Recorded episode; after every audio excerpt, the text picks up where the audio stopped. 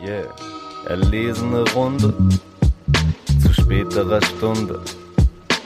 Lehn dich zurück, genieß jede Sekunde. Ey, komm schon, setz dich, guck es ist samtlich, guck es ist samt, guck, guck es ist samtlich. Keine Hektik, das ist der Stammtisch. Ey, das ist der Stammtisch. Es ist, es, ist, es ist fantastisch, dass wir uns irgendwie irgendwie so ein bisschen so eine ganz normale Laberfolge geplant haben, wo wir jetzt quasi eigentlich die Folge haben könnten, wo wir den großen Durchbruch haben könnten, weil die Folge oh, ja. wird ja wahrscheinlich auch die wundersame Rap-Stammtisch. Wie hieß nochmal dieser Müll-Podcast von Falk und Jule? Shazabi. Alter, da kann man ja nicht mal ein Wortspiel draus machen. Das ist so, jo. Keine Ahnung. Ja gut, aber es ist interessant, dass die beide so zeitnah irgendwie aufgehört haben, eigentlich trotzdem, trotz allem irgendwie. Schon irgendwie, habe auch das Gefühl gehabt, wundersame äh, äh, Rap, Rap-Woche von Mauli und Steiger irgendwie den durchaus klassigeren Abgang gehabt, als dieses so eine Woche dann später Shazabi so hinterhergeschoben, ach, wir hören jetzt auch auf aus Gründen, die eigentlich gar keine Gründe sind. Es ist halt einfach so. Was war denn da der Grund? Ja, es war halt nur so diffuses, so dass ich glaube, im Endeffekt äh, stand auf Instagram, ich habe es jetzt auch nicht krass nachverfolgt, ne, aber stand, glaube ich, dass äh, Jule jetzt einfach andere Sachen zu tun hat und sich auf andere Dinge mehr fokussiert und es deswegen nicht mehr machen kann und jetzt Falk quasi da so mehr oder weniger sitzen lässt, in Anführungsstrichen. Ja. Weil man auch nicht unterschlagen darf, ne? Äh, Jule Basavi, Jule, Jule Lobo, wie sie ja, glaube ich, jetzt äh, verheiratet mit bürgerlichen Namen heißt, bringt ja demnächst auch ein höchstwahrscheinlich schreckliches Buch raus, aber ich nehme an, das wird sie, äh, das wird sie beschäftigen einfach. Da werden, da werden Termine abgearbeitet. Ist das ein Buch über Rap? Bitte nicht. Nee, ich glaube, okay, gut. Ähm, ich glaube, sie will sich auch so ein bisschen von diesem, ähm, von diesem Rap-Ding so langsam lösen vielleicht. Finde ich vollkommen ähm, in Ordnung, darf sie gerne machen. Das ist halt auch, das ist auch so das Mystische bei ihr. Weißt du, ich habe, glaube ich, den Podcast von ihr und, und Falk irgendwie nur wenige Male gehört. Hatte irgendwie immer gedacht, so, hm, naja, okay, also interessant, was Falk sagt, denn sie ist halt irgendwie so ein egal so. Aber ich habe noch nie bei einer Person, ich meine, im Endeffekt will sie ja, glaube ich, auch schon so für irgendwie so progressive Themen irgendwie stehen. Aber noch nie habe ich so einen breiten Konsens irgendwie aus allen Ecken und Winkeln des Internets von unterschiedlichen Leuten, die mit Politik am was am Hut haben und nicht am Hut haben, mit Rappers am Hut haben und nicht am Hut haben, gehört, dass sie einfach nur furchtbar ist. also das muss schon irgendwie, also äh, tendenziell bei sowas, wenn man nur so Hörsagen hat, irgendwie immer ein bisschen vorsichtig, aber ich habe das Gefühl, dass es bei ihr vielleicht stimmen könnte. Ja, maybe. Also, maybe.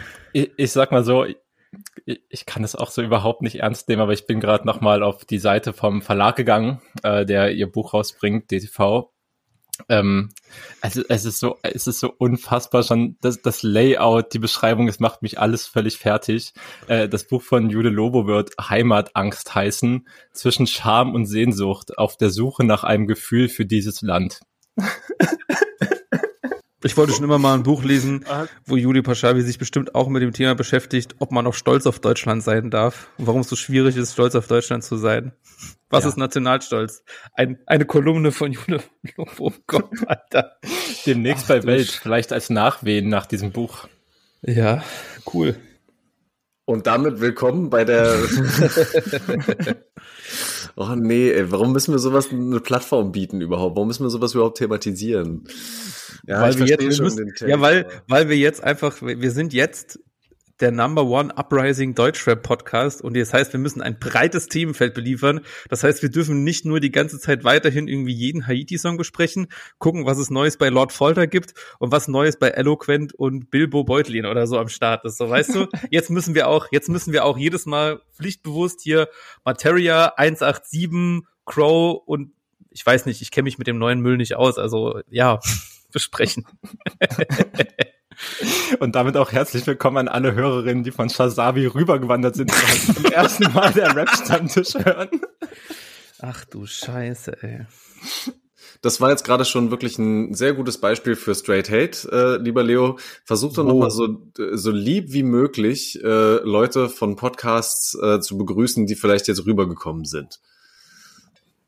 Hallo Leute. ich, Nein, also ja, herzlich willkommen beim Rap-Stammtisch. Wir reden über Hip-Hop. Das muss auch mal reichen. Nein, ich, ich habe es ja vorhin, ich habe ja vorhin schon abgerissen. Ich glaube so ein bisschen unser, wir reden jetzt im Marketing-Terms, ein Unique Selling Point ist quasi, dass wir im Endeffekt über die Sachen reden, die wir cool finden und das ist halt im Normalfall eher was, ich sag mal, untergründiges, irgendwie was, was man, was, was nicht überall irgendwo bes besprochen und reviewed wird. Und äh, manche Sachen ignorieren wir auch gekonnt, einfach so, weil wir es einfach musikalisch Müll finden oder weil wir halt einfach für uns gecancelt haben, ich weiß nicht, und bestimmte Sachen einfach nicht hören. Apropos, wer hat Lust, nochmal über diesen Boxkampf zu reden? Joke. Äh, genau, äh, das, das machen wir und ähm, wir sagen auch hier unsere, unsere Meinung. Wir sind nicht, wir sind nicht bezahlt. Wenn wir irgendwas scheiße finden, dann sagen wir halt auch, dass wir es scheiße finden. So, ich glaube, das ist auch nicht so. Apropos, äh, fand ich auch noch mal da war übrigens auch ja die Rückmeldung zu dem Podcast, ich weiß nicht, zwei oder drei Folgen zurück, wo David du gemeint hast, dass Schmidt äh, absolutes Industriemüllprodukt ist. Wo ich auch nochmal denke, ey, voll gut, dass du es gesagt hast. Da gab es auch richtig viel positive Meinung und ich habe mich auch nochmal so selbst reflektiert und ich habe immer gedacht, so, was halte ich von dem und irgendwie fand es irgendwie so okay. Aber warum, ich ärgere mich eigentlich über mich selbst, dass ich nicht selber den Straight Hate rausgehauen habe. Das ist, ist es einfach so. Hm, dafür sind wir auch hier zu am Start für, für Meinungspluralismus und Straight Hate Pluralismus. Äh, Meinungspluralismus der Demokratie-Podcast. Gefördert mit öffentlichen Mitteln. Ja, ja, je nachdem so. Wenn du eigentlich Meinungspluralismus eigentlich inzwischen auch schon so ein Wort, äh, wo man auch schon so ein bisschen Alarmglocken haben muss. Das heißt dann wahrscheinlich inzwischen teilweise schon, hier kommen auch irgendwie so Nazi-Meinungen zu Wort, weil wir wollen ja allen Meinungen Gewähr schenken halt dein Maul, das ist keine Meinung, das ist einfach ein Nazi. Punkt. Straight Facts. Es ist bei mir kickt ja auch immer so low-key jetzt irgendwie die Angst ein, dass irgendwie äh, Arbeitskollegen den Podcast hören. Ich auch, oh Gott, oh Gott. Die, über diese Angst muss man einfach hinwegkommen. Ja, ja, darfst du dann vielleicht auch die Sticker nicht zu weit in der Stadt verbreiten. So, ja. an der Stelle auch äh, nochmal liebe Grüße an die Menschen, die sich schon ein paar Sticker bestellt haben, die vielleicht jetzt bald schon angekommen sein könnten. Äh, ja, tapeziert eure Wände damit. Yes. Sieht bestimmt hübsch aus. Vor allem die Stadt. Also es ist, es ist angekommen und es gab schon ein paar, du bist ja nicht auf Instagram, es gab schon ein paar schöne Posts dazu. Aber natürlich, also gilt, gilt auch jetzt noch, wer noch Lust hat auf Sticker, schreibt uns gerne eine Nachricht auf irgendwelchen Plattformen. Noch sind genug da. Betonung auf noch. Aber ja, natürlich, äh, also wenn, wenn man, wenn man, wenn man im Marketing überlegt, äh, was hat schon immer funktioniert und wird auch noch in tausend Jahren funktionieren, dass große Scharen von Leuten auf ein Ding aufmerksam werden, dann ist es die Sticker-Kampagne, wo irgendwelche Pfosten und Toiletten beklebt werden. Das holt die Zuhörerinnen auf jeden Fall komplett rein. Deswegen, also Scheiß auf Social Media, das braucht man gar nicht. Wir haben Sticker. Ja. Guerilla-Kampagnen werden gefahren. Ja, also ich habe jetzt, ich habe ja auch schon viel geklebt und dann merkt man halt, man merkt irgendwie, es gibt so eine gewisse Art von Leute, die irgendwie in diesem Sticker-Krieg irgendwo involviert sind und dann genau dann guckt man auch andere Sticker an, weil davor habe ich irgendwie natürlich überhaupt nicht auf Sticker geschaut. So. Also hm. Quatsch, ne? So ist es. Fand übrigens, äh, letzte Woche war ich ja nicht dabei. Schöne Folge von euch beiden, habe euch gerne zugehört. Ja, bedankt. Wie, wie immer. Ja. ja, ging doch ganz gut, auch wenn wir wieder nicht die 45 Minuten geschafft haben. Aber es geht dann irgendwie von einem Fühlt. zum anderen extrem schnell, äh, wenn man dann immer wieder irgendwelche neuen spannenden Gedanken hat. Ähm, genau, aber deswegen auch erst nochmal die Frage an dich, Leo. Wir hatten es ja äh, ein bisschen angesprochen. Gibt es noch Sachen aus der etwas weiteren Vergangenheit? Weißt du, äh, Musik ist ja auch einfach extrem kurzlebig ja. geworden. Ähm, was heißt etwas weitere Vergangenheit, sowas wie das Juicy Gay Album. Möchtest du über diese Sachen noch reden? Oder sind wir eigentlich schon drei Schritte weiter? Wir können auch schon drei Schritte weitergehen. Es ist, ich wollte, also ich, ich weiß, dass du Juicy Gay irgendwie reingeworfen hast. War natürlich irgendwie spannend, vor allem weil Future Bay als Feature-Gast dabei war.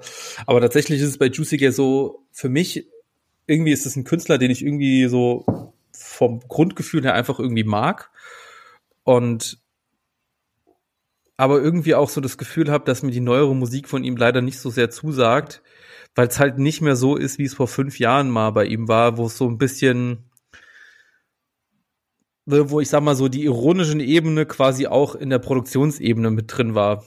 wenn man das nachvollziehen kann, wo ich meine, weißt du, wo einfach so zwei Uhren und trink eine Capri-Sonne, so, das sind die Hits, die ich haben will. Und die neueren Sachen, ne, wie heißt der Produzent Mosa, so, der macht das mhm. schon sehr gut. Und das, also ich finde, das passt dann halt irgendwie auch nicht mehr so richtig zu, zu ihm, so, als, so für die Musik.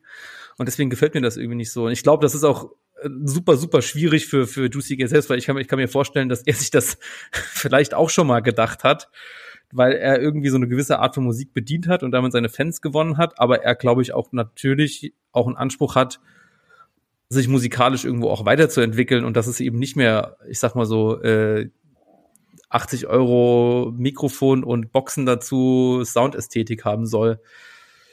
Also ich glaube, haben wir natürlich schon viele Künstler gehabt, die da sich daran sich weiterentwickelt haben, aber auch natürlich auch einige, glaube ich, die vielleicht an dem Anspruch auch irgendwo gescheitert sind. Oder zumindest irgendwo Fans verloren haben auf dem Weg und sich dann andere gesucht haben. Ja. Wisst ihr, was ich meine? Ja, ja da gibt's ja viele Beispiele von Leuten, die sich von ihrem ursprünglichen Stil halt irgendwo entfernt haben und sich immer wieder, ja. glaube ich, fragen mussten, hm, wen verliere ich damit jetzt alles? Ja, voll äh, irgendwie eine ewige Frage. Ich sehe das auch voll bei dem Juicy Gay Ding. Und auf der anderen Seite, obwohl ich schon mitgehe, dass das neue Album jetzt auch nicht so krass überzeugend fand, ich würde eigentlich immer Leuten eher raten oder bin immer froh darüber, wenn sie sich dafür entscheiden, halt einen Schritt weiter zu gehen und sich versuchen, weiterzuentwickeln. Mhm. Keine Ahnung, klar, ich, so Dinge wie Musik ist Haram oder sowas sind natürlich absolute so Juicy Gay Hits einfach so, die will man nicht missen. Aber auf der anderen Seite, wenn er heute genau so eine Mucke in dem Stil noch machen würde, würden wir auch sagen, er ist ganz schön hängen geblieben auf diesem GODG-Film, aus dem er irgendwie mal mit entsprungen ist und so. Das wäre auch nicht geil. Deswegen ist schon, schon richtig so, dass er neue Sachen probiert und neue Dinge wagt. Ja. Tja, meine Meinung ist halt dann noch eine andere, weil das beste KIZ-Album ist halt immer noch das Fake-Album auf Rumpelbeats. so kannst du. ne? Also. Und würde ich mir glauben, also es ist schwierig zu sagen, aber würde ich mir, glaube ich, genau in der Form halt einfach noch tausendmal anhören, auch wenn neue Sachen in der Art kommen würden. Ja gut, aber ich glaube, da sind wir auch ein bisschen Paradiesvögel, so dass wir genau sowas dann zu Tode feiern. Das ist mir doch scheißegal, das ist mein Podcast, ich mache hier absolute Meinung. Macht wieder Rumpelmusik. Ich weiß ja nicht. Also ich glaube, das, was du beschrieben hast, also ich, ich sehe, dass es deine Meinung ist und so, aber wenn KZ sich sowas denken und denken, ah, ey, lass noch mal sowas in diesem Stil machen, dann kommt sowas raus wie dieses Mixtape mit dem Titel Und das Geheimnis der unbeglichenen Bordellrechnung. Ich nehme an, dass dir das nicht im Kopf geblieben ist, aber das ist, das ist der nächste ja, Attempt, stimmt, der, der nahe kommt, dieses Album zu reproduzieren und es ist Müll gewesen. Absoluter Müll. Ja, Okay. Ja, gut, aber ja, ja, ja, ist so. Aber das war halt auch wieder, ne, da, da ist halt eben das, naja, ne, das ist halt das Ding. Es muss auch irgendwie aus der Ebene von KZ muss es ja auch irgendwie wieder kommerzialisierbar sein, das heißt, muss irgendwie verkaufbar sein. Oder kannst du eben nicht das machen, was halt eben dieses Fake-Promo-Album so geil gemacht hat, weil es halt eben auch so bescheuert, rumpelig äh, abgemischt war und produziert war. Und das war ja, ja ganz ja. essentiell dabei. Klar. Da war natürlich auch die komplett hängen gebliebenen Gedankenfetzen mit neben dem Takt gerappt. Voll. Und so, ne? Also das war einfach, hat einfach gesagt, passt. Aber wenn du halt einfach nur die hängen gebliebenen Texte hast und ja. dann aber gut produziert, naja, dann Geht ist es halt eben auf. nicht so ein geiles ganzes Ding einfach. Ja, Sicht. Aber deswegen würde ich halt sagen, es ist für Artists unmöglich, diese Momente, ja. die gerade Fans mit solchen Dingen verbinden, halt wirklich exakt zu reproduzieren. Deswegen würde ich sagen, gar nicht erst probieren. So deswegen sage ich halt lieber richtig weitergehen. Aber sehe trotzdem voll deinen Ansatz, ja. Gut. Am Anfang erstmal schön Juicy Gay und KZ eingeordnet. Wichtig. Habe ich jetzt aber auch irgendwie vor zwei oder ein, zwei Wochen irgendwie, ich weiß nicht, ob du das gesehen hast, fand ich auf jeden Fall auch nochmal spannend äh, auf Twitter hat irgendwie Özge mal Juicy Gay zu seinem Namen gefragt. Hast du das mitbekommen? Ja, ja da wurde mhm. einfach nochmal Beef aus dem Nichts gestartet. Auch eine Debatte, die gefühlt schon Jahre alt ist, aber natürlich nochmal super in die Jetztzeit reinpasst. Ja, habe ich mitbekommen. Ja. ja. Um es mal kurz zusammenfassen, also die Nachfrage, wieso Juicy Gay, also Özge wusste nicht so ganz genau, hat gefragt, ob Juicy Gay sich mal dazu geäußert hat, dass er quasi sich Juicy Gay nennt, also quasi irgendwie so ähm, homosexuell labelt, obwohl es eigentlich nicht ist.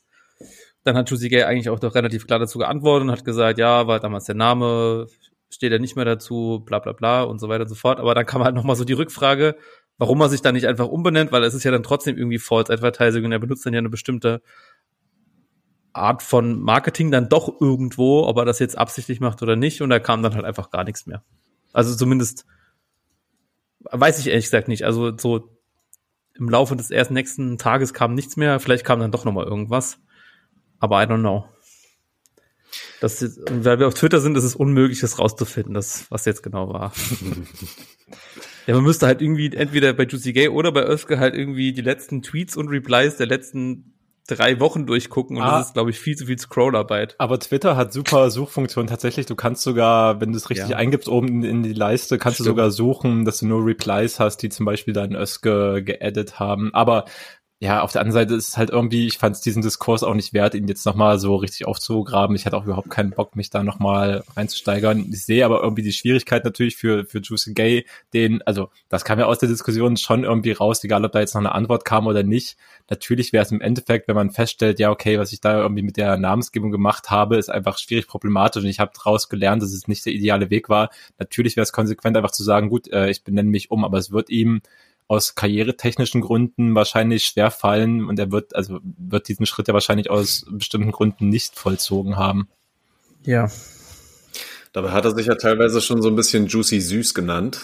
Ja, eben, das wäre doch ein wunderbarer Name, der im Endeffekt auch seine Art und Weise, wie er so ist, auch einfach perfekt einfangen würde. Ja, gehe ich mit. Vielleicht sollten wir ihm das einfach mal pitchen. Würde bestimmt ein paar Leute zufriedenstellen, weil also dieses Argument, dass es halt irgendwie ein beschissener Name ist, äh, ja, ist schon legit. Ja.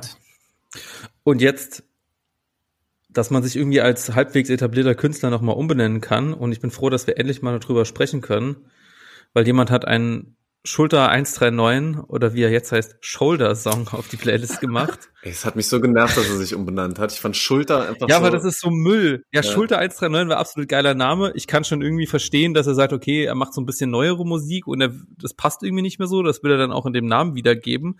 Gedanke erstmal absolut nachvollziehbar. Dann wahrscheinlich der Gedanke, gut, ich will aber irgendwas haben, was mit meinem vorherigen Namen schon im Zusammenhang, das irgendwie so eine, damit man nicht denkt, was jemand ganz Neues, sondern ach ja, da ist ja der Zusammenhang und sich einfach Shoulder so englischmäßig zu nennen.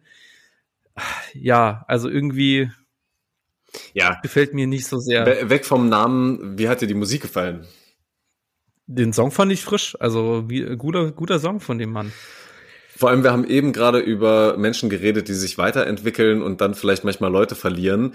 Äh, da ist, ich nenne jetzt einfach weiter Schulter. Nein. Fair. Ist das Deadnaming? Ähm, nein. Was ist denn Deadnaming? Sorry, nee, das ist jetzt schon wieder ganz falsch. Das machen wir beim, Ken das machen wir beim Kendrick-Album. Ja, genau. Ähm, nee, äh, Shoulder für mich jemand, der die ganze Zeit konsequent und auf einem geilen Level genau seinen Rap-Stil durchzieht. Und nicht ja. viel krass schlechter wird, aber auch nicht irgendwo besser wird in irgendeine andere Richtung. Und ich erinnere mich, ich glaube 2019 oder so kam er so richtig auf und hat, hat so einige Dinger gebracht, von denen ich sehr begeistert war. Und das fühlt sich halt noch total gleich an ähm, und macht mir aber gerade wieder richtig Spaß, weil ich lange nichts mehr von ihm gehört hatte. So die Produktion von Chris auch wieder äh, genau das, was ich da richtig will. Erstmal so ein bisschen instrumentaler reinkommen und dann scheppert's und pumpt's so richtig. Ey, und er hat so geile Zeilen da drin. Wenn er dann äh, rappt, äh, immer neue Pläne, nenn mich Dr. Snuggles. Finde ich einfach irgendwie schon so. Hm. Ach, kommt sehr auch frisch. Ich habe nicht mehr über Dr. Snuggles nachgedacht, ja. aber ja, fand ich auch äh, einen Schmunzler wert. Bisschen kritisch allerdings, äh, dass er sich selbst in äh, die Rolle von Trey Young bei den Hawks setzt weil die Hawks einfach in dieser NBA-Saison jetzt nicht so viel Krasses gerissen haben. Ähm, aber okay, kommen wir vielleicht später auch nochmal zu dem Thema. David, wie hat dir der Song gefallen? Mm, fand okay. Ich fand tatsächlich diesen, diesen instrumentalen Einstieg äh, gepaart mit dem Drop und diesem richtigen Beat, fand ich irgendwie nicht so geil connected, hat mich nicht so abgeholt, fand es ein bisschen eintönig auch, aber sehe, also ist halt, keine Ahnung, ist halt so ein okayer Representer. Leo schüttelt schon ganz schön den Kopf, was, was los? Ja, weil wir halt einfach, es ist, naja, ich schüttel, also ich schüttel so für mich den Kopf. Es ist ja deine Meinung absolut fair und legit und ich kann das auch komplett nachvollziehen. Aber ich glaube, du hast vor zwei Folgen oder drei Folgen schon mal gesagt, dass wir einfach so gerade so musikalisch irgendwie in komplett andere Richtungen sind und das ist ja. jetzt quasi auch wieder klar geworden. Weil das, was du gerade beschrieben hast, denke ich so, ja Mann, genau so will ich einen geilen Song haben. Und bei dir ist es eben so anders zurzeit, sagen wir es mal so. Ja, ey, aber ist doch auch voll, voll okay. Also du kannst mich jetzt nicht ja. haten, weil ich hier den neuen Shoulder-Song nicht abfeiere. ja, genau, genau das, also ja, genau das werde ich nicht tun, aber ja, ich kann ja wohl dann dort trotzdem den Kopf schütteln. Kopfschütteln ist nicht als klar Hate Speech ein, einzustufen. Noch nicht. Noch nicht. Wartet mal ab, wenn bla bla bla, keine Ahnung. Beliebiger Politikername an die Macht kommt oder so. Ja. Irgendwer von den Grünen bestimmt. Julian Reichelt Voice. Die Grünen. Ja, nee. Äh, Tom, wollte ich dich auch mal ganz, ganz persönlich fragen. Was gibt's eigentlich Neues von deiner persönlichen, privaten äh, Playlist? Hast du da eigentlich mal wieder Updates reingehauen? Ah, ja. Frisches? Ich habe jetzt schon wieder so ein bisschen, ich habe jetzt schon wieder so ein bisschen nachgedacht und gerade auch ähm, von äh, dem Album von Lay Kelly. Äh, spricht das richtig aus eigentlich? Ich würde Lekeli sagen. Lekeli. Ja. Oh, das weiß man ja gar nicht. Weißt du das, David? Ähm, ja, weiß auch nicht, was sie auch einfach Leck dienen oder halt AK-47 so auf AK-47, das weiß ich. So, hieß, so wurde es wurde früher, hat es sich früher einfach nur genannt. Ja, gerade von dem Album ist auf jeden Fall Zeug drauf, mhm. was auf also was sehr frisch auf den Herd muss eigentlich. Aber bisher gehe ich noch so ein bisschen nachlässig mit dieser schönen Playlist um. Das muss noch mal jetzt über den Sommer hin wieder ein bisschen frischer werden. Ist auch eine Sommerplaylist, ne? Muss man schon ja, irgendwo ja, sagen. Ja, schon, schon. Also, äh, wenn ihr das, wie heißt die Nummer? Frisches, frisches vom Herd? Frisches vom Herd, ja. Ja. Machen wir in die Shownotes. Okay, mach. Falls das Können wir machen. Da bin ich auch direkt unter Druck, die ein bisschen zu pflegen. Scheiße, das wollte ich jetzt auch nicht. Nee, nee, ist gut. Naja, gut, aber das ist ja trotzdem auch, also auch wenn es kein Update ist, ist es ja trotzdem gut. Also es ist ja nicht so, dass das jetzt irgendwie schlecht wäre. Deswegen. Ne? Sie ist momentan halt gerade noch sehr kurz, weil ich die alte Playlist überführt habe in eine bewährtes vom Herd Playlist. ja, natürlich. Damit es dann auch wirklich frisch ist, was da auf dem Herd ist. Sicht. Ja. Sicht. Wobei man da direkt okay. auch sagen kann, es überschneidet sich auch viel mit unserer äh, Rap-Stammtisch-Playlist und vielleicht diesmal jetzt auch schon ein bisschen früher in der Folge folgt der, ähm, hört in die immer oh. wieder rein, denn da kommen die ganzen Sachen drauf, die wir hier auch so besprechen, zum Beispiel der neue Shoulder-Song oder halt eben auch Songs von diesem Album, was wir gerade schon angesprochen haben. Shape Up von LK47. Yes, ein fantastisches Album. Äh, ich glaube, David, du hast gesagt, da ist ja für jeden was dabei. Hm, es war zumindest, ich hatte auch diesen Aspekt einfach im Kopf, dass unsere Geschmäcker bei den letzten Sachen so ein bisschen auseinandergingen einfach. Und bei dem Album war ich mir, also ich habe es gehört, ich war ultra überzeugt davon, ich habe es richtig gefeiert und ich war mir gleichzeitig auch relativ sicher, dass du auch viele Sachen davon richtig ahnen wirst. So. Deswegen meinte ich so, für jeden was dabei. Und habe deswegen ja. aber auch die beiden Songs, die ich mit draufgepackt habe, waren halt einmal Free to Love und dann äh, BYTM was halt auch so stilistisch vollkommen gegensätzliche Songs waren, die aber auch im Album direkt aufeinander folgen. Wo, ja, wo, wobei dann halt auch klar ist, dass Free to Love für mich halt so ein richtig toller Song auf diesem Album ist, während halt BYTM der absolute Banger ist, auf den sie die ganze Energy rauslässt, so und genau im Gegensatz zu diesem mhm. bisschen ja souligeren R&B-geren Sound von Free to Love steht. Ja, ja, du sagst es eigentlich damit schon so. Ne? Es ist ich, ich habe immer so ein bisschen das Gefühl, wenn ich irgendwie in Reviews lese, die Schlagzeile, es ist für jeden was dabei. Das dran, das übersetze ich inzwischen eigentlich in so, es ist nichts Halbes und nichts Ganzes und es wird versucht, jede, jede Zielgruppe abzu, abzunehmen, um damit sich irgendwie jeder drin sind, aber eigentlich ist es insgesamt halt, halt nicht geil, sondern halt irgendwie so ein bisschen Flickenteppich. So, aber es ist hier tatsächlich einfach auch die Songs, die sagen wir, die jetzt eher mich ansprechen, die sind halt auch wirklich saustark. Muss man auch sagen. Also die ist äh, auch ist für mich keine neue Künstlerin, verfolge ich eigentlich schon seit 2016, aber immer eher so mal hier und da eine Single irgendwie komplett geil war. Halt damals äh, Swimming Pools war unfassbar. Wie ist der Swimming Pools? Nee, Fakt ist Summer Up in Klammern Swimming Pools, das so hieß der. Und dann kam irgendwie noch sagen, der heißt Money, der war auch unfassbar geil. Und jetzt auf dem äh, Album auf jeden Fall auch richtig, richtig viele Hits drauf. Und da fand ich es auch sehr unterhaltsam. Du hast irgendwie diese beiden Songs drauf gemacht, die du jetzt gerade schon genannt hast, David. Mhm. Und da fand ich es auch schön, dass Torben danach nochmal zwei andere einfach drauf gemacht hat. Und dann habe ich auch gesagt, ja, ja, doch, da hat Torben auch eigentlich schon auch mal ein bisschen recht, weil das ist nämlich auch komplett geil. Das ist der Opener, dieser Chitty Bang, ne? Ja, ist der Opener. mega. Ja. Der war halt auch vorher schon als Single ausgekoppelt, den habe ich auch davor schon so häufig gehört. Und als ich dann das Album gehört habe und gesehen habe, okay, das kommt halt mit dem Song rein, dachte ich auch so, ja, natürlich, das macht halt auch absolut Sinn, mit so einem Knall in dieses Album reinzustarten. Ja. ja, genau. Ich hatte, ich hatte auch den Eindruck, dass irgendwie auch so am Anfang vom Album immer erstmal die ganzen Knaller verbraten wird und dass es dann nachher so ein bisschen, oh, ich sag mal, ruhiger, R&Biger wird, so. Ja. Ja, ich bin mir da gar nicht so sicher, weil es wechselt sich schon alles immer noch mal so ein bisschen, bisschen ab und, und ja, geht sehr hin und her, wie du es ja gerade auch schon beschrieben hast, David, aber teilweise ja auch innerhalb der Songs wieder große Kontraste. Also wenn sie switcht zwischen ähm, einer coolen Gesangsstimme und da einfach eine, einem ganz eigenen Stil äh, über die Beats auch drüber zu singen und dann teilweise aber auch wieder halt hammerhart rüber zu flowen, eine, eine richtig brutale Betonung manchmal in ihrer Stimme drin zu haben, wo auch wieder so eine Wut mit rausspricht. Das sind genau diese Kontraste, die mich halt am allermeisten abholen. Und gerade bei dem äh, Opener, bei dem Chitty Bang, rappt sie so geil. Ich finde dieser Beat, die, wie der Bass reinkommt und das ist, ich glaube, der Song hat vier Drops oder so, wo der immer wieder so reinkommt und jedes Mal ich mit meiner Faust in die Luft einprügel, so, wenn ich da durch die Straße ja, laufe. Mann. Ich glaube, da haben Leute schon teilweise Angst vor mir, wenn ich da so wild fuchteln langlaufe und wenn ich diesen Song höre. Super geil. Und was mir auch noch aufgefallen ist, die Songs gehen tatsächlich auch ähm, vom Sound her immer wieder ineinander über. Also du hast immer, wenn du die auch einzeln anspielst, äh, noch ah, so ein okay. paar Geschichten, so, so, so, so ein paar kleine Sample-Reste noch ähm, von dem von dem Song davor. Ähm, ja, und was ich gerade auch mit dem, mit dem NBA-Ding meinte, sie hat halt auch so lässige Zeilen da drin. In dem zweiten Song, dem Secret Service, den ich noch draufgepackt habe, äh, sagt sie halt auch so Sachen, wie ähm, I'm on my Steph, Steph, Steph Curry, put it up from 30. Refs looking at me like, damn, you did him dirty. Also es passt sehr gut zu den äh, Golden State Warriors, wo Steph Curry gerade wieder absolut ekelhafte Sachen macht und äh, Leute vorführt und genau so einer Leichtigkeit rappt sie teilweise auch so über die über die Tracks. Seit, seit wann bist du denn so in diesem NBA-Ding drin? Das wusste ich ja gar nicht, dass du dich mit dem sagen, Quatsch ey. auskennst. Ach na ja, jetzt so dieses, also spätestens dieses Jahr bin ich so richtig drauf kleben geblieben. Vorher auch schon, liebe Grüße an den Baus. Aber äh, jetzt die Finals sind mitreißend, sind geil irgendwie. Deswegen kann ich jetzt auch die ganze Zeit hier noch mit diversem NBA-Vokabular und äh, Vergleichen auftrumpfen.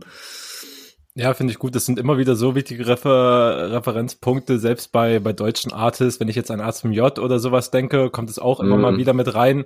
Ich bin da aber meistens relativ verloren, weil ich halt im NBA-Game wirklich so mehr oder weniger null drin bin, außer dass ich halt so Namen der Big Player kenne und ab und zu vielleicht nochmal das Team zuordnen kann, aber so bin halt wirklich nicht, nicht drin leider. Daher nice, dass wir diese Expertise jetzt am Start haben. Jawohl, ich arbeite weiter dran. ansonsten, was ich fand, was ich auch noch durch dieses Album gezogen hat, es waren bei einigen Songs halt immer so, so Fokus-Punchlines oder so Loops, die dann so dauerhaft wiederholt wurden.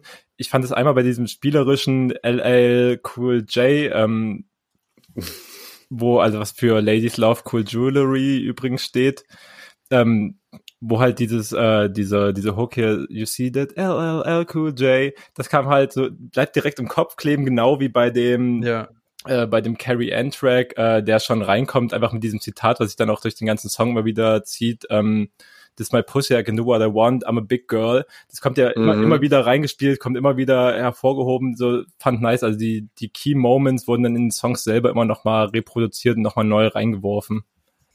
Jo.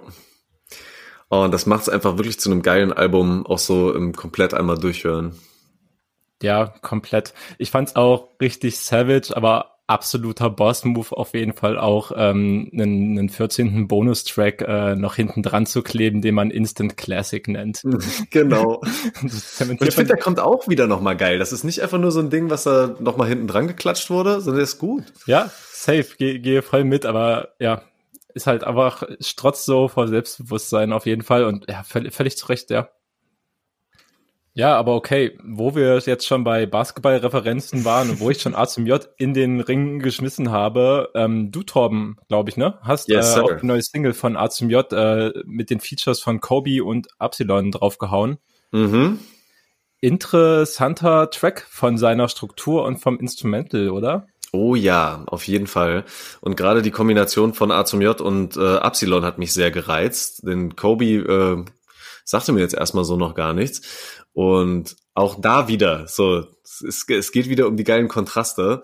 Ähm, hat mich vor allem der Epsilon-Part so überzeugt und so mitgenommen, weil er im Vergleich zu den beiden anderen, die sehr viel mit Autotune und sehr viel mit einem Singsang so über das Instrumental äh, rübergehen, ja, er viel, viel straighter und klarer da auch nochmal so ein paar Zeilen rappt und ähm, gut da draufsetzt. Aber was genau meintest du jetzt mit dem Instrumental, was du da so interessant, was du da so gut dran fandest?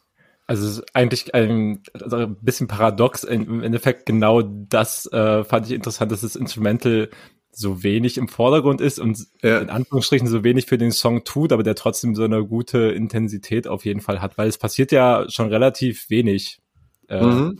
im Beat. Ja. Fand's einfach, fand's einfach spannend. Also finde find ich auch total untypisch für einen Song mit Feature-Gästen auch noch, wenn man dann so eine starke Vocal- und Lyric-Performance erwartet, dass der Song irgendwie trotzdem gut gefüllt wird. Aber ja, hat ganz gut geklappt hier, fand ich. Ja. Und hilft halt ja auch nochmal die, ähm, ja, die, die wichtige Aussage oder das, das, das wichtige Thema irgendwie so zu unterstützen, weil es ja schon einfach darum geht, ähm, wie, wie heißt er, weil du es liebst oder weil du es magst? Weil du es liebst. Ja, er, genau, er wechselt ja immer. Ähm, und es geht so ein bisschen um die Maske, die man manchmal trägt. Ich musste auch sehr an den ähm, Mac Miller Song Good News äh, denken. Ähm, wo er auch so ein bisschen gesagt hat, ja, die Leute wollen immer nur die guten Nachrichten, die wollen immer nur, dass es, ne, mich sehen, wie es mir gut geht. Und ich will sie auch irgendwie nicht mit meinem scheiß Negativen belasten. Und ähm, ja, das thematisieren die auch nochmal sehr auf diesem Song, indem sie halt sagen, ähm, ich sehe gut aus, weil du es liebst, ich sehe gut aus, weil du es magst, aber eigentlich habe ich heute einen richtigen Scheißtag und deswegen schau mich lieber nicht an, ruf mich lieber nicht an. Ich kann mich da eigentlich gerade gar nicht so gut zeigen, weil ich nicht dieses Bild abgeben kann, in das du dich vielleicht irgendwann mal verliebt hast, so in der Form. Ja, voll. Gute, gute Cross-Referenz. Mm.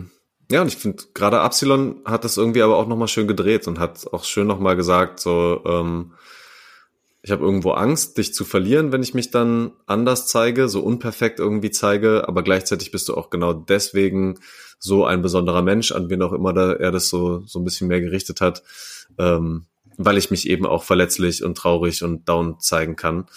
Und das ist doch eigentlich auch so der Konsens, auf den wir doch gerade so ein bisschen mehr auch hinsteuern, wenn wir mehr über so Mental Health Themen und sowas reden, dass wir uns eben auch mal schwächer zeigen können von daher cool, dass es auch ein Instrumental war, was dem Ganzen so Raum gegeben hat. Ja. Ja, voll.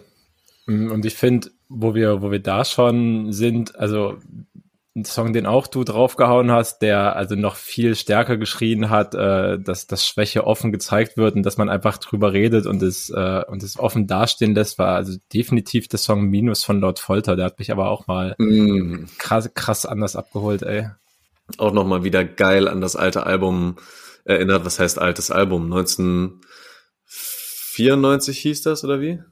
Äh, ja, 1992 Day, 1992 Day.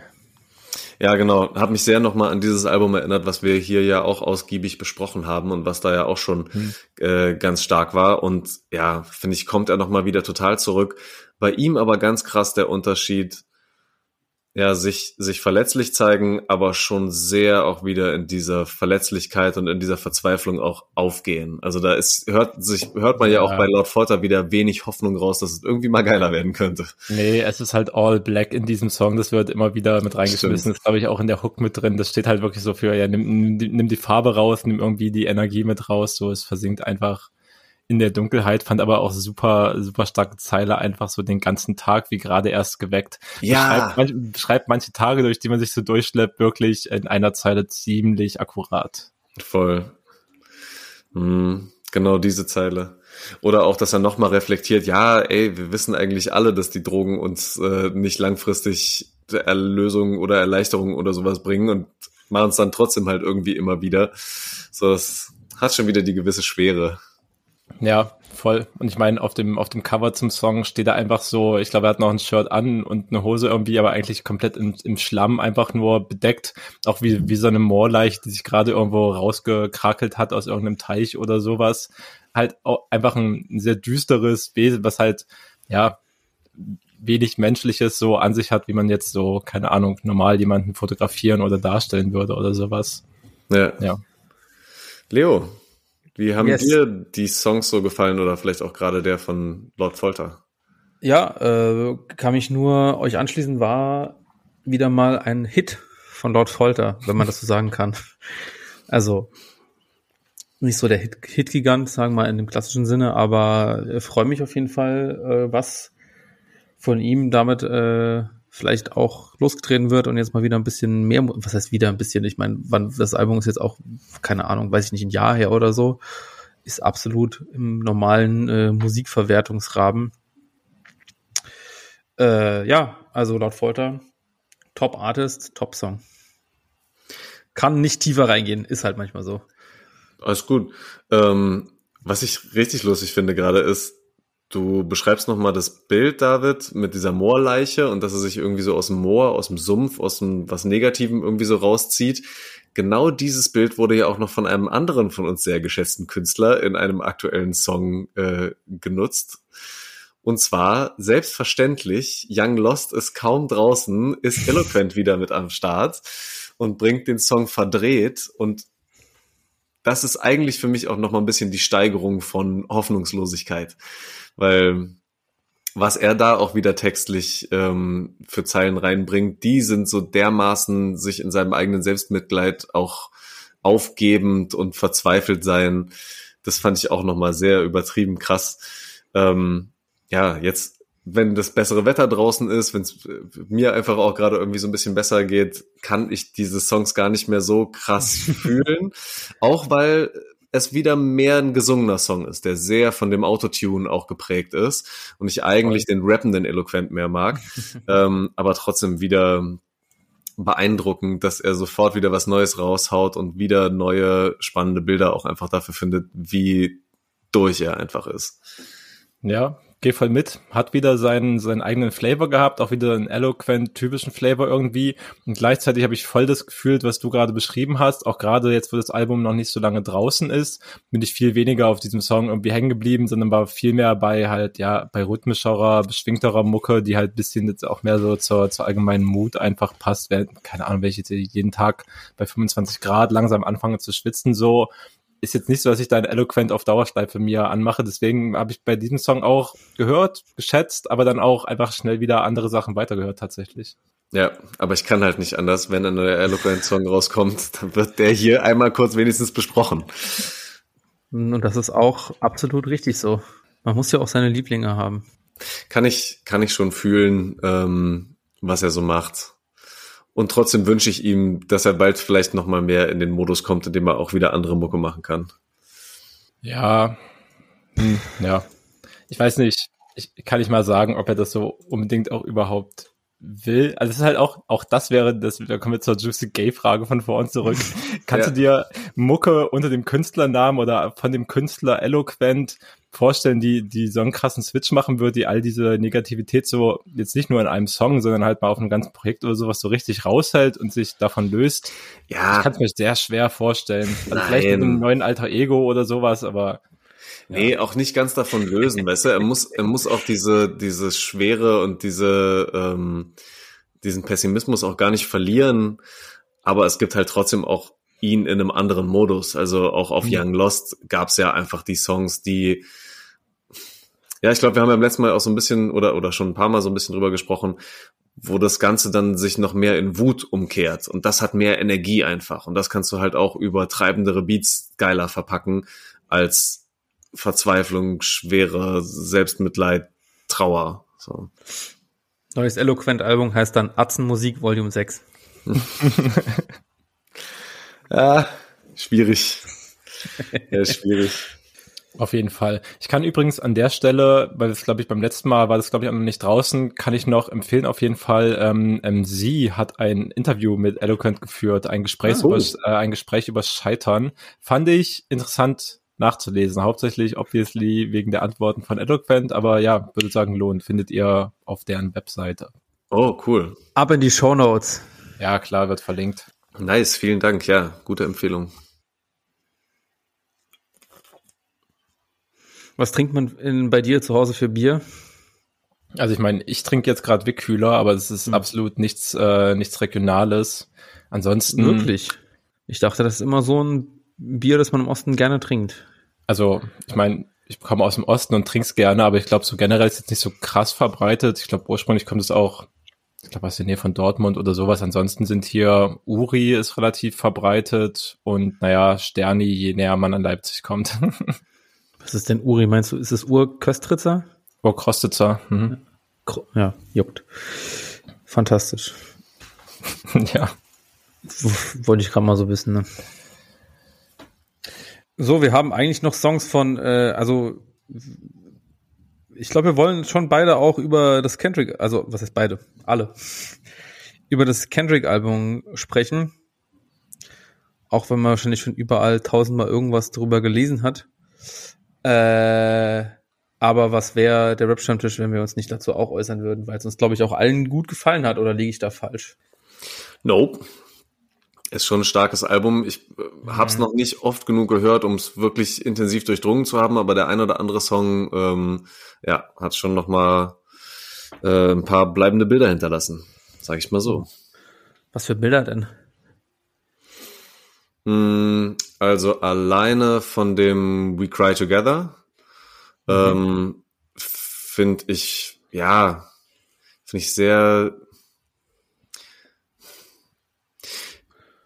also dass sie es geschafft haben, trotzdem noch zu rappen, trotzdem irgendwo im Takt zu sein, trotzdem irgendwie reimtechnisch da, da anspruchsvoll zu sein, es sich aber wirklich anhört wie ein Streitgespräch, mhm. was hin und her geht zwischen Kendrick und, wie heißt sie nochmal? Ähm, Taylor Page, glaube ich. Taylor Page, ja.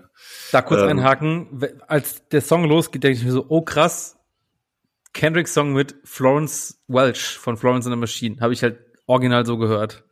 Weiß nicht, ob es euch auch so ging.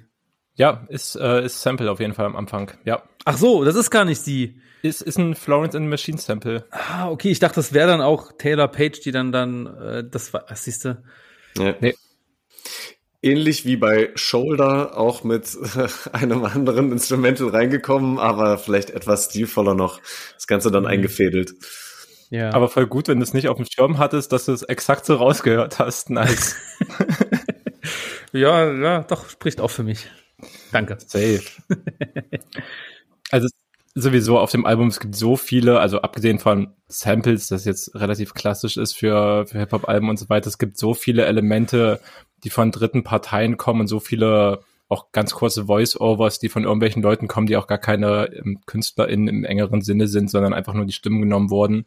Auch bei dem We Cry Together ähm, dieser erste Satz, glaube ich, der die ersten zwei, zwei Sätze hier reingesprochen worden sind, wurden, glaube ich, von von Kendricks Lebensgefährtin äh, reinge, reingepackt ins Mic. Also das zieht sich auch durchs gesamte Album, dass immer wieder so kleine kleine Ausschnitte von anderen Leuten da da reingeschmissen sind und draufgeschmissen sind, zusätzlich zu den ganzen Instrumental Samples. Ja. Auf jeden Fall. Ähm, und das macht's halt schon zu einem sehr komplexen Album. Ich habe jetzt auch erst über deine Review, die ich mir mit Freuden durchgelesen habe, David, sehr cooles Ding, ähm, mhm. richtig gerafft, dass es ein Doppelalbum ist und dass du es ja so wirklich in, in zwei, zwei Hälften irgendwie teilen kannst. Und ich kann oh, auch welche Hälften denn? Ich habe deine Review nicht gelesen. Erzähl uns mehr über das Doppelalbum hättest du die Review gelesen, dann hättest du auch schon. Ja, aber wir sind hier in einem Podcast, wir sind hier in einem Automedium und ich will nichts lesen, ich will's hören. Also erzähl's mir. Na, lass doch erstmal Torben ausreden, danach erzähle ich, warum es so okay. schwierig war, die Review zu schreiben. Okay, und fair. Was Sorry. ich eigentlich nur sagen wollte ist, ich habe gar nicht so viel zu sagen. Ich liebe die Dynamik von diesem Streitgespräch. Ich ähm, finde es wichtig, von dass meinem und Davids oder von dem Song. ja, ähnliches Level so von der Intensität der, der Beziehung Total. her. Total. Naja. nee, genau. Erzähl mal, warum war es schwierig, die zu schreiben? Ja, super überfordernd einfach. Also erstmal, also das hast du ja auch schon, oder Leo hat gerade schon gemeint, so im Endeffekt, du konntest jetzt schon überall Sachen lesen, als das Album rausgekommen ist. Also ich habe keinen Stream vorab bekommen. Ich glaube nicht, dass irgendwelche deutschen Journals und ich weiß nicht mal, ob irgendwelche amerikanischen Journals und sonstige Kritiker in da schon vorher was zu hören bekommen haben, aber I guess not. Und keine Ahnung, die Leute haben sich natürlich direkt draufgestürzt. Weißt du, bei, bei Zeit.de war dann am selben Tag direkt noch eine Review zu lesen. Es wurde auch schon auf Twitter in ein paar Kommentaren kurz diskutiert, ob das sinnvoll ist, wenn quasi der Editor für das Feuilleton halt direkt erwartet vom Kulturschreiber am Tag des Releases eine Kendrick-Review zu haben, die dann natürlich irgendwie ein paar Schwächen hat, weil man noch nicht so viel durchdringen konnte, vielleicht an diesem einen Tag, wenn man sich das Album zum ersten Mal geben konnte. Äh, das war halt so dieses erste Ding, alle sprechen drüber, alle hauen irgendwelche Sachen raus. So, es kann schon irgendwie überfordernd sein, weil du ja selbst immer versuchst, Sinn aus dem Album zu machen und irgendwie eine Perspektive zu finden, wie du das sprechen kannst, wie du es einordnen kannst und so weiter und so fort. Ähm, ja, und auf der anderen Seite, weil das Album halt erstens ein Doppelalbum ist, geht über eine Stunde lang und weil es so unglaublich dicht ist. Also, also ich würde auch sagen, ich habe jetzt zwar die Review geschrieben und okay, ich kann immer noch damit leben, so eine Woche später, aber es gibt halt so unglaublich viele Aspekte, unglaublich viele Pfade, die ich auf diesem Album mir nicht genauer angeguckt habe und die irgendwie nicht mit reinspielen in das, was ich geschrieben habe. Es gibt so unglaublich viel mehr auf diesem Album zu entdecken. Ähm, deswegen finde ich es immer noch eine krasse Herausforderung, das irgendwie ganz zu durchdringen, dieses Album. Weil alle alleine schon auf der, auf der lyrischen Ebene ist so unglaublich viel drin einfach. Jo. Das müssen wir schon mal so festhalten. Aber manchen Leuten natürlich dann auch zu anstrengend. Hallo Prinz Pi. Liebe Grüße. Ah, das Meme habe ich auch gesehen.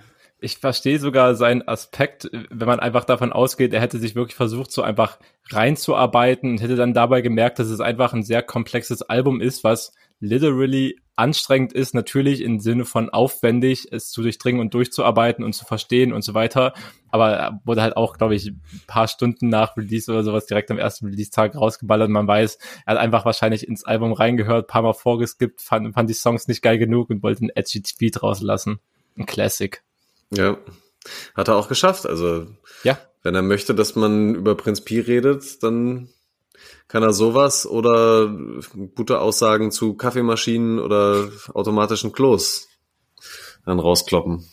Automatische Klos, den Take habe ich verpasst. Aber das passt zu ihm. Egal. Äh, ja. Ich fand es gar nicht so anstrengend, aber das liegt auch daran, dass ich es eher natürlich, wie typisch bei mir äh, bei amerikanischen Releases, eher so ein bisschen ich sag mal, auf den Vibe geachtet hatte. Und was mir da besonders gut gefallen hat, war einfach, dass einfach einige Songs drauf sind. Ich sag mal so, ist jetzt nicht so, ist es jetzt nicht wie bei Damn oder halt Good Kid Mad City, wo einfach so klassische Banger drauf sind, habe ich jetzt nicht den Eindruck gehabt, sondern ist eher auch so ein bisschen, ich sag mal so, ruhig wird es vielleicht auch nicht so ganz treffen, aber insgesamt schon so ein bisschen ja musikalischer und jetzt nicht so ganz viel Bass und so, sagen wir es mal so, und Drums. Und ich hatte irgendwie, es gab mehrere Songs, wo ich das Gefühl hatte, dass der Beat immer so durch den Song immer lauter wurde und das aber auch quasi den Song so auf eine ganz eigene Art unterstützt hatte, wie ich das so sonst von sonstigen Songs äh, heutzutage überhaupt nicht kenne. Das fand ich irgendwie äh, ja sehr bemerkenswert und hat mir auf jeden Fall viel Spaß gemacht am Hören. Ich weiß nicht, ob euch das auch aufgefallen ist. Ist es euch das aufgefallen? Mir ist es nicht aufgefallen, dass die Instrumentals zum Ende der Songs lauter werden, aber alles andere, was du beschrieben hast, eigentlich voll. Also fast außer vielleicht Silent Hill, der ist zusammen mit Kodak Black, ist der einzige, der so ein bisschen, finde ich, rausfällt, weil er fast schon so ein klassischeres Trap-Instrumental hat, was so ganz leicht Banger-mäßig ist sozusagen, aber ansonsten, klar, setzt dieses Album überhaupt nicht darauf, irgendwie sowas wie einen Hit zu haben oder so. Ja, und das ist halt, äh, das war bei Damn, gab es schon irgendwie so die Hits und davor war ja das andere Album To Pimp a Butterfly, wo ich auch, bei To Pimp a Butterfly war jetzt auch nicht so der klassische Hit drauf, aber war dann irgendwie, ich sag mal so, auch in einer bestimmten Art von Leute fanden das auch richtig geil und ich finde, hier ist quasi so, ich hatte irgendwie so vom Gefühl her den Eindruck, hier ist quasi ein Album entstanden, das quasi modernes, neues, nicht unbedingt notwendigerweise den Hit hat, aber ich glaube doch nochmal von der musikalischen Ebene einen viel breiteren Zuspruch haben wird. Einfach basierend darauf, dass ich es einfach geiler fand als Pimpe Butterfly. Hm.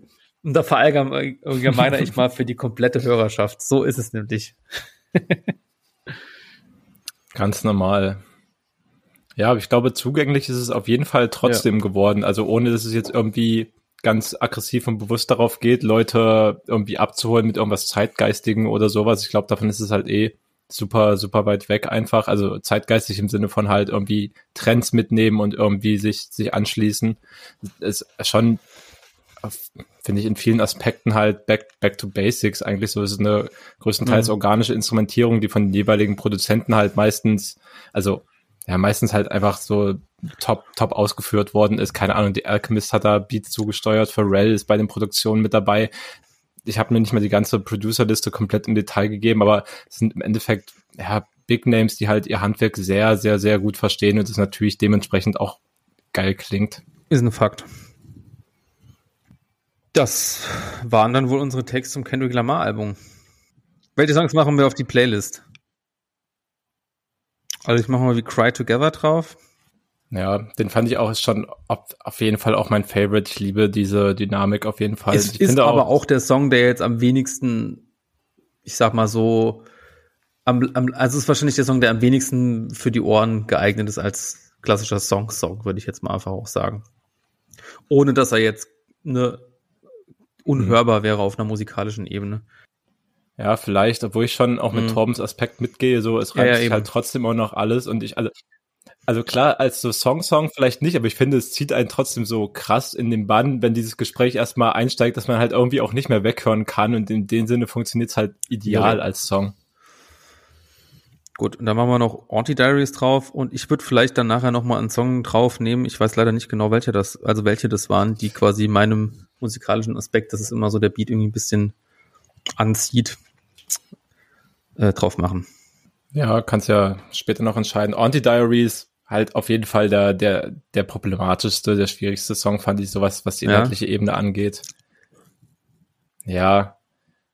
Also, ja, es steht, das habe ich halt in die Review mit reingeschrieben. Ich kann es hier nochmal kurz anreißen, aber im Endeffekt ähm, erzählt Kendrick von seinem Trans-Onkel ähm, und benutzt, äh, sagt aber my, my auntie is a man now, also framed das sozusagen immer noch äh, wie eine Frau und benutzt halt, ähm, geht dann auch noch um Trans-Cousin von ihm und benutzt halt, das hat vorhin auch Tor mit Dead Living gemeint, benutzt quasi die, die alten Namen, die längst abgelegt sind und die nicht mehr benutzt werden und die nicht, nicht, nicht aktuell nicht gültig sind sozusagen.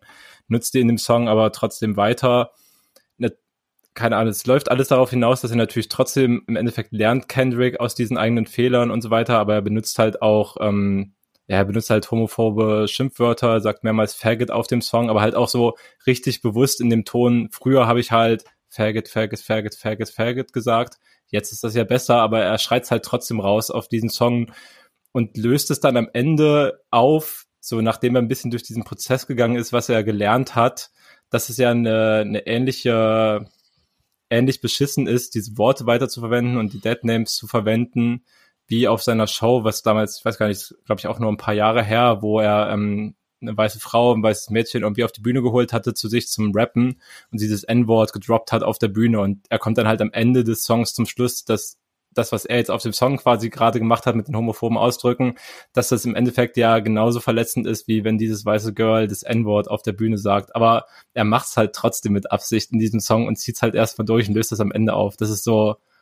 das war für mich eh die interessanteste Ebene, dass er halt diese Fehler und diesen Schmerz so, er reproduziert halt einfach nochmal. Er lässt nochmal alle Leute komplett durchgehen und sagt einfach nicht nur so, ich habe mich falsch verhalten in diesem und diesem Aspekt, sondern er packt diese Fehler halt nochmal aufs Album draus. Fand ich spannend und ja, diskussionswürdig auf jeden Fall. Hm. Und macht er nicht den Rahmen sogar so weit, dass er das zum Schluss auch noch so religiös halt auflädt und dann ähm, so. Kom kom komplett. Es geht dann auch noch ja. um, also ich glaube, das bringt ja auch noch in diese Lektion mit rein. Ähm, ich, keine Ahnung, ich weiß, also ich nehme an, das Kendrick eh religiös und so weiter. Ich weiß gar nicht, wie, wie krass sich die Kirchen in den Staaten, also in dem Fall Christentum, Kirchen in den Staaten sich ähm, zu Transsexualität verhalten. Ich nehme an, ähnlich, ähnlich rückständig vielleicht, wie es in Deutschland wahrscheinlich Richtung katholischer Kirche, evangelisch Alter, nicht übelst so schlimm, schlimm gemacht wird. Das ist richtig heftig. Auch gerade noch mal wieder was mit Schwangerschaftsabbrüchen und so ja, äh, abgeht. Also, mal ganz andere Debatte. Ja, voll. Auf jeden Fall, da geht's dann so ein bisschen drum, dass er den, dem Pastor vor diesem Konflikt steht. So, bist du jetzt aufgrund deiner religiösen deiner religiösen Überzeugungen, ähm, bist du jetzt deswegen weiterhin so ablehnend oder gehst du auf diesen Grund grundchristlichen Grundsatz zurück, ähm, liebe deinen Nächsten, so ist das nicht das, was überwiegen sollte. Und genau bringt das sozusagen auch noch mit in diese Konklusion mit rein, warum es dann, warum er sich im Endeffekt der Akzeptanz zuwendet. Aber auch das ist halt schon so schwierig, dass er sozusagen noch irgendwie versucht, da eine Story draus zu machen und Argumente zu finden, warum er dann doch dahin gekommen ist, so seinen Onkel und seinen Cousin zu akzeptieren, als ob das nicht aus völlig anderen Gründen auch eine Selbstverständlichkeit wäre quasi, arbeitet er sich da auf diesem Song so hin. Ja, ja. Mhm. Spannend. Ich kann das auch alles weiter, weiter nicht auflösen und ich kann nicht. die Diskussion auch nicht zu einem Ende bringen oder, oder sonst was. Es ist einfach, es sind halt sehr viele Aspekte, die einen, finde ich, halt in, zu Diskussionen führen können, wenn man sich diese Lyrics von Kendrick durcharbeitet und auch anguckt, welche, mit welchen Leuten er vielleicht noch an der einen oder anderen Stelle zusammengearbeitet hat. Ja. Apropos, äh, ganz andere Frage, hat überhaupt nicht so richtig damit zu tun, aber Kodak Black ist auf dem Album. War Kodak Black nicht einer von den Rappern, die von Donald Trump begnadigt wurden? Ja, also müssen wir doch in diese ganzen Aspekte. ja, ja, der ist auch. ich wollte es nur noch mal wissen, ganz ja, informational. Also ja, völlig richtig. Wohl, also erstens das, das war schon 2019. Ich glaube, letzter letzter Trump-Tag quasi im Amt wurde er begnadigt und hat mittlerweile aber auch schon wieder ein neues Verfahren am Hals gehabt, wo es um Assault gegen einen Teenager ging. Das ist, glaube ich, ein Fall, der auf 2016 zurückgeht, aber halt jetzt in den letzten Jahren also nach 2019, erst vor Gericht ging. Und da ging es eben auch um einen möglichen sexuellen Übergriff, für den er aber dann nicht verurteilt wurde, sondern halt nur, ich glaube, für halt im Anführungsstrichen normal ausgeübte körperliche Gewalt im Endeffekt auf Bewährung, glaube ich, aber genau äh, im klassischen Sinne ein, ein schwieriger, ein problematischer Typ sozusagen, der Feature auf dem Album ist, aber auch auf an der einen oder anderen Stelle noch äh, extra auftritt auf diesem Album und seine kleinen Sequenzen hat. Auch das natürlich absolut bewusster Move von Kendrick. Genauso wie halt, da kommen wir noch mal zu We Cry Together zurück, wo er halt auch ähm, Taylor Page, nachdem sie, nachdem sie ihm vorwirft, dass ähm, Männer sich so scheiße verhalten und auch äh, so eine Karrieren wie R. Kelly ermöglichen und so weiter, wo er ihr dann zurück vorwirft, ja, hier, du bringst R. Kelly mit ins Spiel, aber in Wahrheit hörst du doch immer noch seine Tracks an.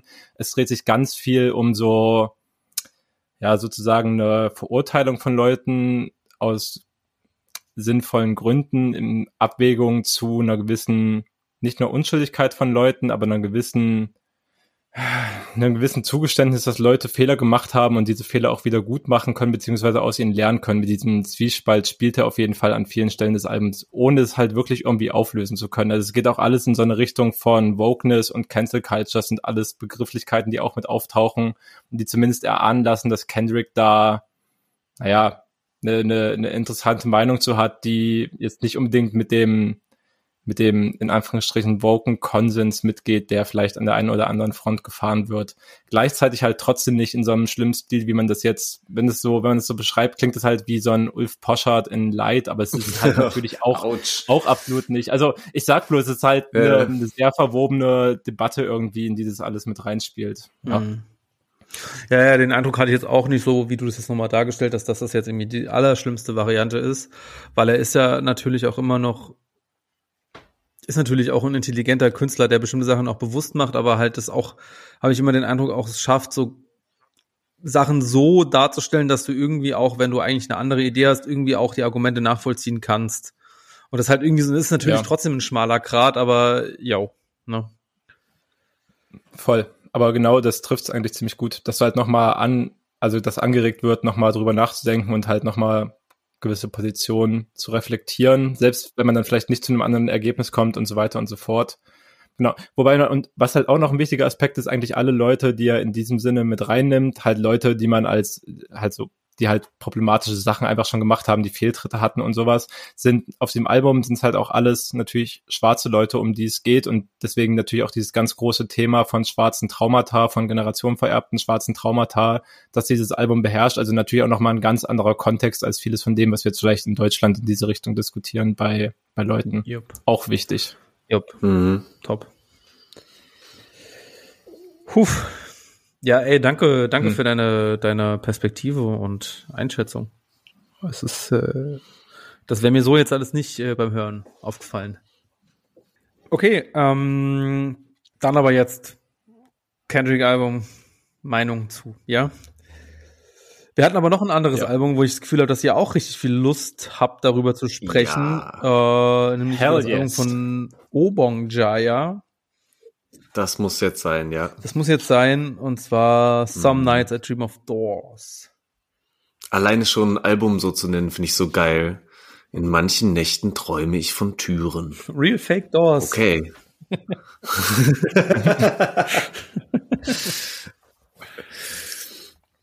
ja, Torben, Hat's dir gut gefallen? Dieses Album hat mich sehr berührt. Ja, Oh, dieses sehr Album hat mich berührt sehr berührt. Ja, Warum? viel, viel, viel, viel ruhiger, ähm, viel, viel, ähm, ja, nochmal verletzlicher, nachdenklicher, leiser, als ich es nach dem ersten Song, den ich davon Message in the Hammer Mhm. ähm, gehört habe, gedacht hätte, so weil Message in the Hammer finde ich so geil nach vorne geht, der Yep. so einen treibenden Beat hat und Voll. so geile Rhythmen hat.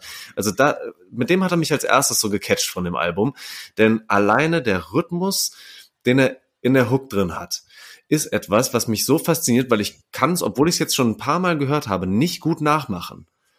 Es Mhm. ist so ein Rhythmus, der so verquer teilweise ist, aber so schön irgendwie ähm, da drüber geht. Ähm, ja, was mich total mitgenommen hat.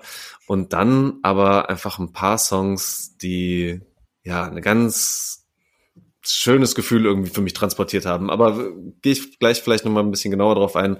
Äh, sagt erstmal, wie äh, hat's euch gefallen? Du hast ja beim letzten Mal schon gesagt, David, oder beim vorletzten Mal, du wirst vielleicht noch mal ein bisschen einordnen können. Ähm, ja, erzähl mal. Ja, also, so ultra viel kann ich auch nicht dazu sagen. Also ich habe Message in the Hammer halt auch mit draufgenommen, weil klar war für mich irgendwie, das ist so das, was wir vielleicht auch von den Songs, die wir von Obangjaya jetzt schon besprochen haben, also davor besprochen haben, wo er meistens als Feature mit dabei war. Die gingen ja meistens auch in so eine eher energetische Richtung, auch super rhythmische Richtung auf jeden Fall, die zum Tanzen einlädt und so. Deswegen fand ich das natürlich auch einen absoluten outstanding Track aus diesem Album. Und alles andere war beim ersten Hören nicht underwhelming, aber es war halt dieses Gefühl von, ah komm, gib, gib mir doch einfach ein ganzes Album nur von diesem Zeug. Und dann hört man sich Ja. noch ein zweites Mal an und dann entdeckt man aber auch die Schönheit in den Details und vor allem dieser Introspektivität, die er auf diesem Album an den Tag legt. Also auch diese Titel mit, mit dem Träumen, was ja so in dieses, ins Unconscious, ins Unterbewusste schon reingeht und im Endeffekt so ins Innerste selbst, aber auch so ein bisschen surrealistisch, weil es halt alles nicht ganz real ist. Er schneidet auch super, super viele persönliche Themen an, was ich dann alles super, super spannend und berührend fand. Und was wir, glaube ich, auch, ich glaube, du, Leo, hast es schon mal vorgelesen bei Wikipedia, wo einfach drin stand, das war, d- sein Stil ist einfach schwer zuordnenbar. Die Musik, die er macht, kann man, kann man nicht so gut einordnen. Ich finde, es trifft auf dieses Album Mhm. auch wieder super gut zu. Es sind super, super verschiedene Stilistiken mit drin. Songs haben ganz andere Vibes und Ästhetiken und werden aber dann im Endeffekt von ihm und seinen Lyrics zusammengehalten. Und selbst da, er spielt auch super gut mit seiner Stimme. Auch er kann wechseln zwischen, Ja. zwischen diesem Rauen in seiner Stimme, wo mehr Druck drauf liegt und diesem, diesem ganz sachten, diesem auch höheren Gesang so. Es ist ein super verspieltes und ja, tolles Album auf jeden Fall. Mich hat zum Beispiel an ganz vielen Stellen, also vom Instrumentalen auch, also nicht an ganz vielen Stellen, ist vielleicht übertrieben, aber an einigen Momenten hat es mich total an das erinnert, was so Damon Albarn bei den Gorillas ab und zu macht, der halt einfach verschiedene Instrumente nimmt und so zu Stilen verknüpft, die von diversesten Genres durchdrungen sind, aber sich nie so richtig festlegen lassen. Das habe ich auf diesem Album auf jeden Fall irgendwie wieder gesehen. Hard to describe. Ja. Ähm, David, du hast den Song I Wish It Was Me noch drauf gemacht Ja. auf unsere Vorbereitungsplaylist. Warum genau den? er hat mich lyrisch einfach zu krass, zu krass geschockt. So, ähm, er, er kommt halt rein mit so einer ultra tollen Umschreibung, beschreibt eine Person, die auf der Bühne geht, die er admired, äh, die im Endeffekt super viel ausstrahlt. Und es hört sich alles nach äh, vielleicht nicht ein Liedes, Liebeslied, aber einer, einer absoluten Lobhymne auf jeden Fall riesig viel Wertschätzung an. Und irgendwann kommt, kommt dieser Twist im Song, wo er sich dann so halb beschämt ähm, eingesteht, so I wish it was me und es wird auf einmal ein Song im Endeffekt über Anerkennung, aber gleichzeitig auch Neid, der damit einhergeht. Und Mhm. das fand ich irgendwie super, super spannend gemacht vom Erzählerischen alleine, wie er das, wie er seine eigene Erzählung nochmal aufgebrochen hat und mit einem, mit einem zweiten Kontext belegt hat. Ja, ich hatte sogar das Gefühl, er wendet sich an ein jüngeres Geschwisterkind. Ich weiß nicht genau, wie ich darauf komme, aber als ob er eine jüngere Schwester, einen jüngeren Bruder irgendwie hat und auf der einen Seite total stolz ist, was diese Person alles erreicht hat, was die reist, mit was für einer Leichtigkeit die teilweise irgendwie durchs Leben tanzt und auf der anderen Seite aber auch irgendwo neidisch darauf ist, ey, warum bin ich nicht in dieser Position, diese Leichtigkeit zu haben und ja, vielleicht auch, ne, wie es ja auch manchmal von, von jüngeren Geschwistern so ist, von den Eltern irgendwie nochmal anders und mit weniger Druck oder so vielleicht gesehen zu werden. Ja, Irgendwie hatte ich so voll diese Assoziation dazu. also du hast recht, er hat sogar die Lyrics äh, I came first, but you're ahead ähm, er hat Ja, Beyond genau Years das. drauf und das, das deutet ja eigentlich wirklich komplett auf ein jüngeres Geschwisterkind hin, was ihn dann quasi trotzdem überholt sozusagen und ihm voraus ist, obwohl er quasi den, den Altersvorsprung hat. Ja, passt, passt total, ja. Ja. ja, fand ich auch wirklich schön. War eine waren besondere äh, Lyrics, die das auch nochmal cool umschrieben haben. Und für mich gipfelte das Ganze wirklich dann im letzten Song des Albums, äh, Windsailor, den ich einfach so schön finde. So, ich kann es auch gar nicht nochmal so viel größer einordnen, aber wir haben vorhin viel über so fast schon existenziellen Schmerz von Lord Folter und äh, Eloquent und sowas geredet, die mit dem Leben auf dieser Erde irgendwie teilweise nicht so richtig zurechtkommen und das in ihre Kunst verpacken. Und ähm, er, finde ich, hat das auf diesem Song auch gemacht. Er hatte ganz, auf eine ganz zarte Art und Weise, aber irgendwie so einen Schmerz festgehalten. Und das Geile bei ihm, finde ich aber, ist, dass es sich zum Schluss dreht, dass er sagt, ey, aber macht euch keine Sorgen um mich. Ich krieg das schon hin. Weißt du, also er, er schafft irgendwo das Ganze, auch wenn es sehr schmerzhaft ist, in eine optimistischere Richtung zu drehen und das irgendwie nochmal wieder ein bisschen positiver zu besetzen, ähm, diese Perspektive. Und gleichzeitig ist dann auch wieder der letzte Sound oder diese, diese letzte Note eine, die doch wieder so ein bisschen abrutscht in sowas Schräges. Also ja, da steckt ganz, ganz viel Gefühl, finde ich, drin. In diesem ganzen Album, aber besonders in diesem letzten Song. Ja. Ich habe mich auch bei diesem letzten Song habe ich mich auch gefragt, ob das so eine Art von von rassistischem Schmerz und von diesem Mhm. Fremdheitsgefühl sozusagen ausdrückt, weil er, weil er da diese Lines drin hat, ähm, they don't want me here, I'm afraid and they're afraid of me too. Weißt Ja. du, also dieses they don't want me here klingt halt total nach entfremdet werden sozusagen in, in, in einem Ort, wo man sich aufhält, in gewisser Art von Heimat, wenn man es so nennen will, sozusagen. Habe ich mich halt auch gefragt natürlich, aber auf einer abstrakten Ebene, also er spricht das nie so, so klar aus sozusagen. Ja, ey, garantiert. Also kann ja eigentlich gar nicht anders sein, dass das auch irgendwo eine Rolle da mit reinspielt. Äh, Und gleichzeitig kannst du den Song auch total allgemeiner lesen. Ja. Und ähm, ne, dieses Unverstandensein oder das sich irgendwo fremd fühlen, äh, ist auch was sein kann, was in allen möglichen Kontexten auftauchen kann. Ja, natürlich. Hm. Ja, auf jeden Fall. Also ein, ein super krass, krasses, emotionales Album. Also geht natürlich viel weniger vorwärts und ist vielleicht auch eine bisschen schwierigere Hörerfahrung, wenn man das einfach nur anmacht und laufen lässt und so weiter. Aber ja, es lohnt sich auf jeden Fall. Und ich finde es auch super, ich finde es, je mehr ich auch das gehört habe, ich finde es halt super gut, dass es genau so ein Album geworden ist, weil ich glaube, es wird uns in Zukunft überhaupt nicht an den Obongjaya-Features fehlen, wo er uns diese Hits wieder zurückbringt und wo die geilen Rhythmen mit einem Haufen Bass und sowas, wo die kommen, wird definitiv alles in Zukunft passieren, aber jetzt haben wir halt dieses Stück Musik von ihm noch dazu und das ist, das ist fantastisch. Word. Gut, okay. Ähm, dann haben wir natürlich noch einen neuen Haiti-Song, Lobby. Wie hat euch der denn gefallen? Ey, dieses Sample kommt rein und ich denk mir, wow, geiles Sample, das Ja. hat richtig Energie, das ist richtig nice. Jetzt gleich knallt's, weißt du? Ja, und warum sie nicht? auch wieder, sie, sie auch wieder mit ein paar coolen Zeilen, dass sie irgendwem Wadenwickel machen muss und so, so in der Art und Weise. Ja, auch wieder so ein bisschen absurd, aber eigentlich auch ganz cooler Stimmeinsatz. Und dann kommt der Drop nicht. Und es kommt halt einfach nicht. Und es kommt halt einfach Ja, nicht. der Ich kommt denk mir halt so, was ist ganz- denn falsch mit dir? Es kommt so ganz leicht wieder nur irgendwo so in, hinten runter. Und das ist irgendwie Ja, so eine. ganz am Ende. Ganz am Ende kommt's halt, aber da rappt sie dann nicht mehr drauf. Du sollst doch ausrasten auf diesem Dieser, Beat. dieser Drop läuft auch ein paar Sekunden und wird direkt runtergedreht, so man, man Ja. darf sich gar nicht mehr in dieses Feeling reinsteigen. Ja, was soll das denn immer? Das ist jetzt so, das ist so, das ist so eine ganz neue Beobachtung, die ich irgendwie in den letzten ein, zwei Jahren bei verschiedenen Songs mache, wo ich mir denke so, der Song fixt mich auf so vielen Ebenen an. Das ist nicht nur bei Haiti der Fall, auch von ganz vielen anderen Künstlern. Und dann passiert halt nichts mehr und es kommt halt nichts mehr. Was soll das denn? Macht doch einfach den einfachen Hit. Warum macht ihr das nicht? Das ist eine Frechheit. Aber ich wette, genau das wollte sie auslösen. Ja, aber das ist, das, das ist ja inzwischen schon so, der, es ist ja nicht mehr überraschend, weil es ist ja, Mann, das habe ich jetzt schon auch tausendmal anders irgendwo gehört. Und ich denke so halt, warum? Warum nicht? Das ist doch Kacke einfach. Blödsinn alles. Und Chili Gonzales, was macht der da drauf? Was hat er? Hat irgendwie ein bisschen Klavier gespielt oder so? Ich habe keine Ahnung, was denn sein Einfluss war. Weiß auch keiner so richtig genau, ne?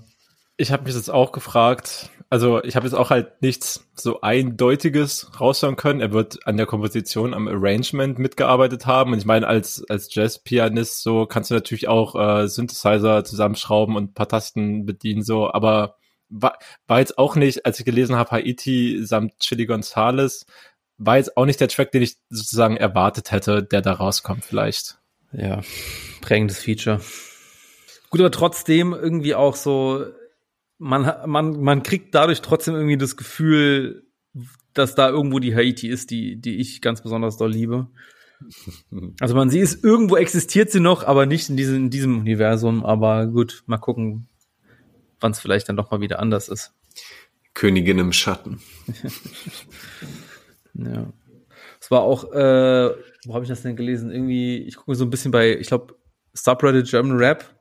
Da war irgendwie so jemand hat irgendwie so ein Thread gemacht mit, äh, was sind eure irgendwie eure Meinungen, die ihr nicht öffentlich sagen würdet, die jetzt mal hier nicht gehatet werden.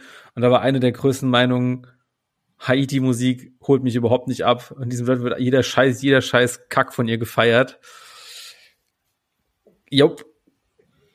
Muss ich auch so retrospektive nochmal sagen, also die letzten zwei, drei Haiti-Projekte, da waren immer richtig viele geile Sachen dabei, aber so in der Gesamtheit halt auch viele so Entwicklungen genommen, wo ich auch denke, hätte ich mir auch anders gewünscht. So wie zum Beispiel bei dem Song einfach so ganz billig, mach doch den Drop einfach vorne hin. Was soll das denn? mach doch nicht so artsy. Trotzdem wieder Wahnsinn eigentlich. Wie lange ist das Album her? Das ist doch auch wieder nichts. Also eloquent war schneller, aber sie ist eine Macherin. So kommt einfach einiges. Jo, äh, ehrenhafte Nennung von mir nicht. Mm, ich würde noch als äh, Honorable Mention Style Wars 2, in Klammern Act 2 von McNazi raushauen, der seinen Nachfolger-Tape von Style Wars in drei Akten rausbringt. Der erste, habe ich bestimmt auch schon erwähnt in irgendeiner Folge, Safe. war eh schon länger gedroppt. Der zweite ist stilistisch auf jeden Fall nochmal in eine andere Richtung, so während die ersten halt wirklich schon straight up, straight up Banger mit sehr viel Bass waren wird jetzt sehr viel sphärischer, viel mehr Synthesizer-Einsatz, viel mehr Gesang vom guten Dude. Und auf jeden Fall ganz klar das Thema Liebe, Romantik, Feelings, Abheben. Ähm, ja, kann man, kann man sich auf jeden Fall geben. Geht mal in eine, in eine schöne andere Richtung. Shoutout dafür. Welcher Song genau nochmal? Äh, als Song kannst du A100 Romantik rauftun. Top-Titel auch. Das hört sich interessant an, ja. Wow. Nice. Dann äh, machen wir hier den, äh, den Laden erstmal zu und sagen, ich sage danke für eine schöne Folge 52. Wir hören uns wieder in zwei Wochen und wir freuen uns, äh, wenn ihr den Podcast sowieso gut bewertet und wenn ihr einer Person, das kann man ja immer so ganz konkret machen, erzählt doch mal einer Person, wie toll dieser Podcast ist und dass es äh, viel geiler ist als Shazabi, was ihr davor gehört habt. Und lasst es euch vor allem Dingen gut gehen, oh, genießt ja. die Sonne. Yes, endlich. Endlich, endlich. Kommt gut rein in den Sommer, ihr Mäuse. Yes, yes. Bis bald. Yes, ciao. Wenn ihr alle geimpft werdet, dann müssten wir den Scheiß hier überhaupt nicht machen.